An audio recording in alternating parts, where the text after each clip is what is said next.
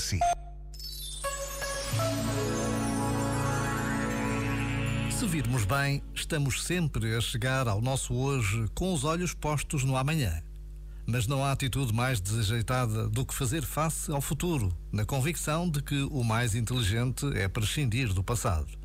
A nossa cultura contemporânea parece até apostada nessa anulação do passado, com a convicção ainda mais tola de que está a descobrir a pólvora.